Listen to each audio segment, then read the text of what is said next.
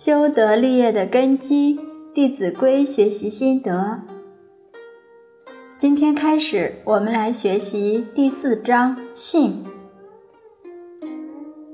这一章呢，分十五则，也是我们老法师分的。从章名可以看到，这一章是教我们如何守信用。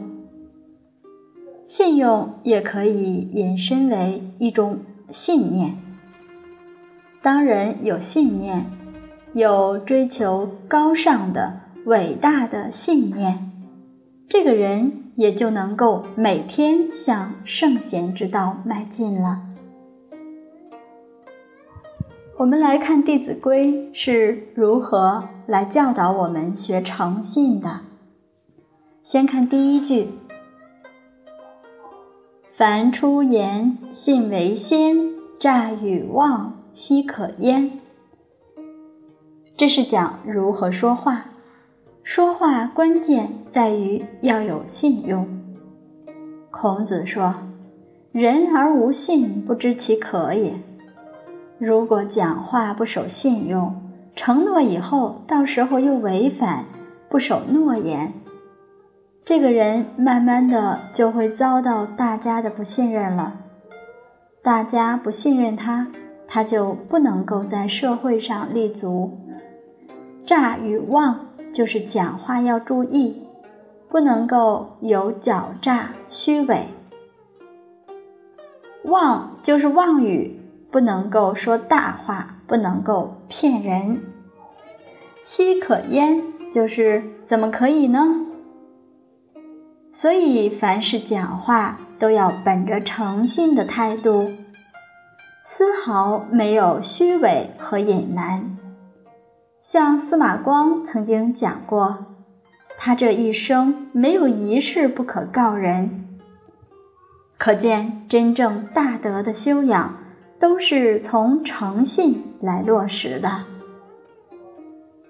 把诚信做到非常高尚的一个例子。就是在周朝的时候，有一位吴国的公子叫季札。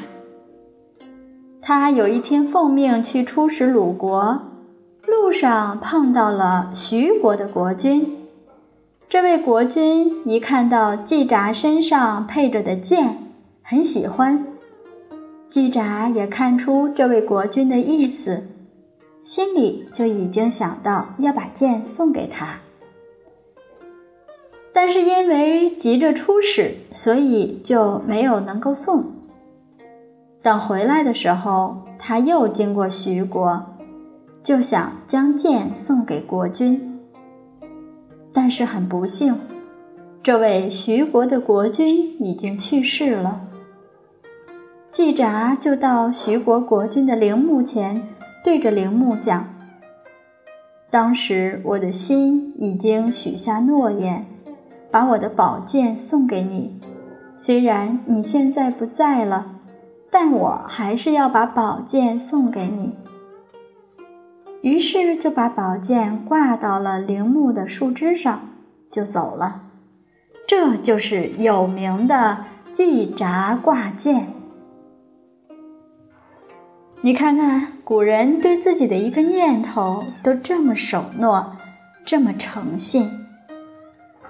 所以，我们如果讲话都不守信用，就非常惭愧啦。